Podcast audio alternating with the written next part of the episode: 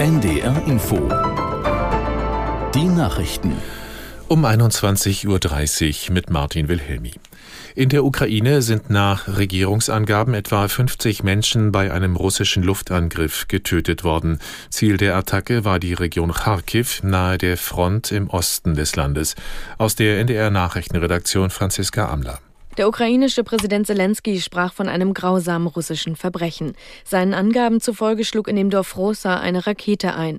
Laut den örtlichen Behörden traf sie ein Café und ein Lebensmittelgeschäft. Zu dem Zeitpunkt hätten sich dort viele Zivilisten aufgehalten. Innenminister Klimenko erklärte im ukrainischen Fernsehen, dass sich die Bewohner dort zu einer Gedenkfeier getroffen hatten. Aus jeder Familie des kleinen Ortes seien Menschen anwesend gewesen. Er sprach von einer schrecklichen Tragödie. Laut den örtlichen Behörden ist unter den Toten auch ein sechs Jahre altes Kind. Die Ukraine erhält aus Deutschland ein weiteres Flugabwehrsystem vom Typ Patriot. Bundeskanzler Scholz hat die Lieferung bei einem Gespräch mit dem ukrainischen Präsidenten Zelensky zugesagt. Sie trafen sich am Rande des Europagipfels im spanischen Granada.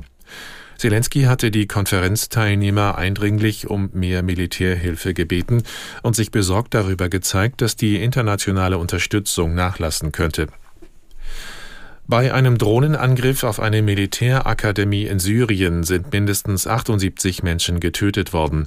Bis kurz vor der Explosion soll sich auch der syrische Verteidigungsminister dort aufgehalten haben.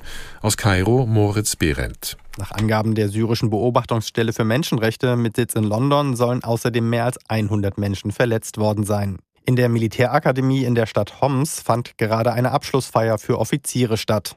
Gegen Ende der Feier sei es zu der Explosion gekommen, berichtet das syrische Staatsfernsehen.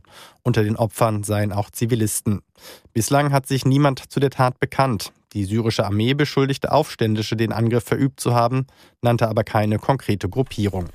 Auf einer Konferenz in Bonn haben teilnehmende Staaten fast 9 Milliarden Euro für Klimaschutzmaßnahmen zugesagt.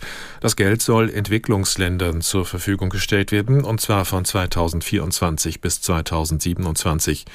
Bundesentwicklungsministerin Schulze sprach von einem Zeichen der Solidarität. Sie hofft auf weitere Zusagen bis zur Weltklimakonferenz in Dubai im Dezember. Google will seinen Nutzern eine bessere Kontrolle ihrer Daten ermöglichen. Nach Angaben des Bundeskartellamts hat das US-Unternehmen zugesagt, seine Geschäftsbedingungen zu ändern. Es will die Nutzer künftig fragen, ob es Daten aus verschiedenen Google-Diensten zusammenführen darf. Das betrifft beispielsweise Kunden, die neben der Suchmaschine auch YouTube oder Google Maps aufrufen. Das Wetter in Norddeutschland nachts meist trocken, gebietsweise Schauer, Tiefstwerte 15 bis 7 Grad. Morgen wechselhaft 16 bis 19 Grad. Am Sonnabend unbeständig mit zum Teil ergiebigen Regenfällen 14 bis 22 Grad und am Sonntag bleibt es trocken bei 14 bis 19 Grad. Das waren die Nachrichten.